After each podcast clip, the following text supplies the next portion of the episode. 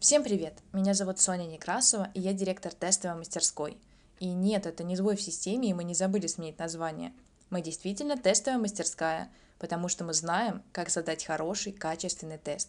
На нашей мастерской мы ждем всех, кому нужно использовать тесты и опросники в работе, учебе, собственных проектах, проведении исследований, написании курсовой и так далее – у вас уже может быть опыт использования тестов и опросников, могут быть собраны собственные данные, а также у вас может быть просто большой интерес к этой теме.